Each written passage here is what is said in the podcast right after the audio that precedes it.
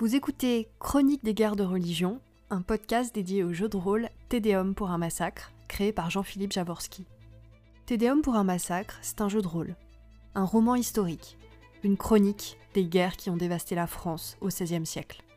Aujourd'hui, l'éditeur Open Sesame Games vous invite à découvrir ou redécouvrir cette pierre angulaire du jeu de rôle français dans une nouvelle édition couvrant une période historique allant des prémices de la guerre civile en 1547 jusqu'à la signature de l'édit de Nantes en 1598.